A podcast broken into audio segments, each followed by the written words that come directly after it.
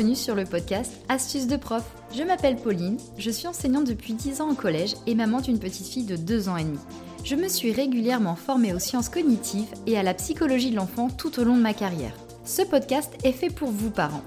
C'est un espace de bienveillance dans lequel je vais vous transmettre des astuces afin d'aider vos enfants à mieux apprendre. Vous aider pour que le moment délicat des leçons soit plus rapide, efficace et agréable. Pour rappel, le sujet de ce podcast, c'est l'enfant. Chacun est donc unique. Toutes mes astuces ne vous seront pas utiles ou ne seront pas toujours efficaces. À vous de les adapter car vous êtes les seuls à bien connaître vos enfants. Bon allez, c'est parti pour un nouvel épisode.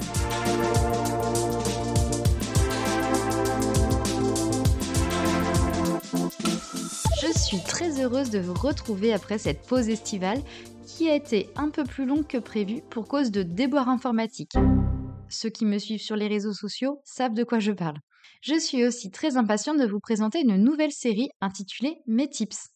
Il s'agit d'épisodes durant lesquels je vais vous donner plusieurs astuces que j'applique en classe, chez moi ou que j'ai glanées dans mon entourage. Elles pourront être regroupées autour d'un thème ou non. Dans ce format hors série, je ne développerai pas un sujet précis comme je peux le faire habituellement, mais je vous partagerai plusieurs tips rapides à expliquer, à mettre en place et qui ont porté leurs fruits. Pour ce premier volet, j'ai fait le choix de vous parler de quelques routines à mettre en place chez vous pour vous faciliter la vie, gagner en sérénité et soulager vos oreilles tout en sécurisant vos enfants. Le principe de base est simple, il s'agit de mesurer le temps ou le son.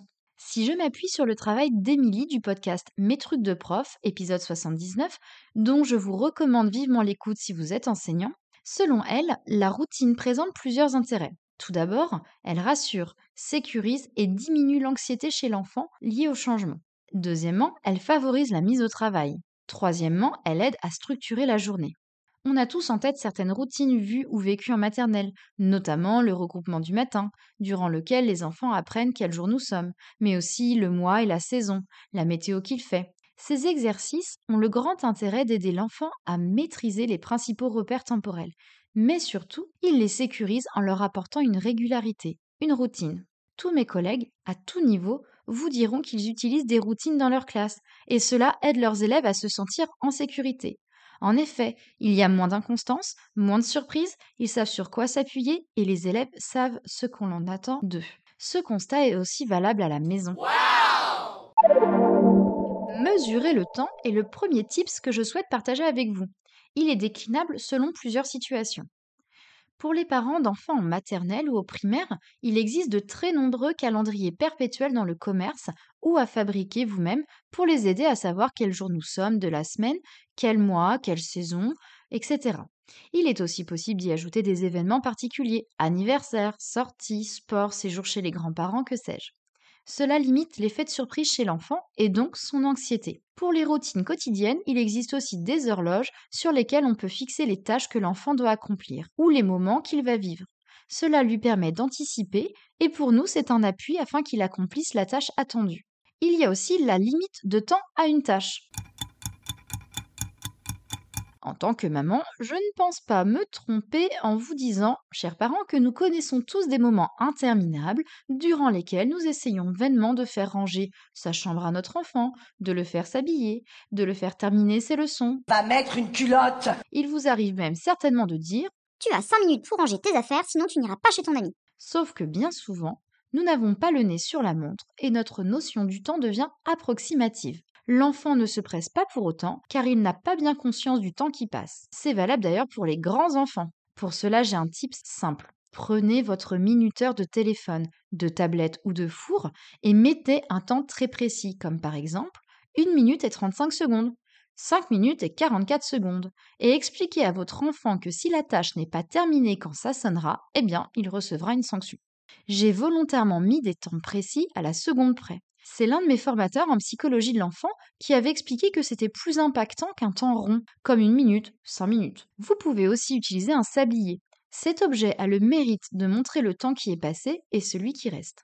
J'utilise ce tips chaque jour en classe. Avec ma tablette, je lance un minuteur projeté au tableau, en ayant bien sûr au préalable expliqué la tâche à réaliser à mes élèves. Le temps qui défile permet aux élèves de réguler leur effort et c'est très efficace sur les petits retardataires qui pensent toujours avoir du temps devant eux. J'ai des amis qui ont aussi expérimenté le minuteur chez eux avec leurs enfants de plus de 3 ans, et ça fonctionne très bien. Cela évite des crises et tout le monde y gagne en sérénité.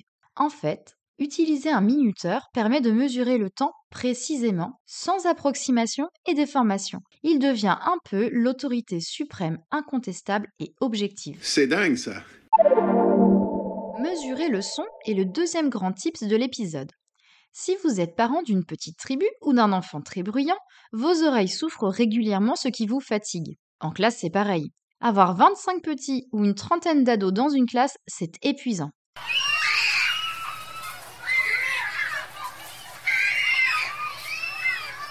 Passe tous beaucoup de temps à vouloir réduire le volume sonore produit par nos bambins par des Chut, taisez-vous, baissez le ton. sans que ce soit très efficace. Pour cela, j'ai un tips qui a fait ses preuves, surtout pour les enfants âgés d'au moins 6 ans. Il s'agit du sonomètre. Vous pouvez en trouver sous forme d'application gratuite sur votre téléphone.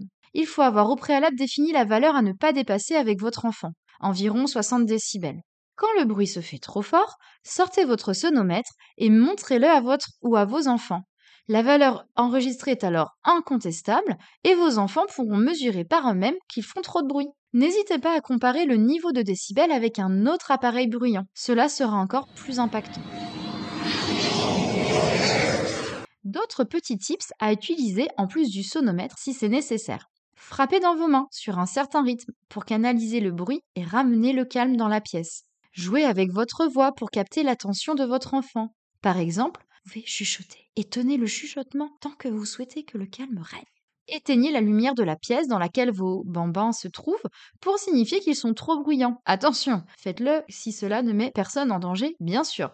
Tous ces tips nécessitent que vous les expliquiez en amont à votre enfant pour qu'il comprenne le signal. Voici les grandes idées à retenir de ces tips. Premièrement, les routines permettent de sécuriser nos bambins. Elles les aident à s'organiser. Deuxièmement, il est important d'annoncer clairement vos attentes à votre enfant afin qu'il les connaisse et les intériorise. Troisièmement, mesurer objectivement le temps ou le son est très impactant chez l'enfant. Cela ne laisse pas de place aux approximations et aux interprétations. Il sait à quoi s'en tenir. Vous retrouverez une synthèse de cet épisode sur mon blog Astuces de prof, dont le lien est disponible sur vos plateformes d'écoute. Je vous remercie sincèrement pour votre écoute, chères auditrices et auditeurs. J'espère que cet épisode vous aura plu. N'hésitez pas à aller sur les réseaux sociaux, Facebook et Instagram, pour échanger avec moi à propos du sujet que nous avons abordé aujourd'hui. Vous pouvez également écrire votre avis sur mon blog ou les réseaux, je serai heureuse de les lire. Si vous avez envie, n'hésitez pas à me communiquer des sujets que vous souhaiteriez voir abordés dans cette émission. Si vous aimez ce podcast, je vous invite à laisser un commentaire et 5 étoiles sur Apple Podcast ou Spotify afin de le soutenir en le rendant plus visible. Encore mille merci pour votre écoute, j'ai pris beaucoup de plaisir à faire cet épisode. Et surtout, n'oubliez pas, vous faites déjà de votre mieux.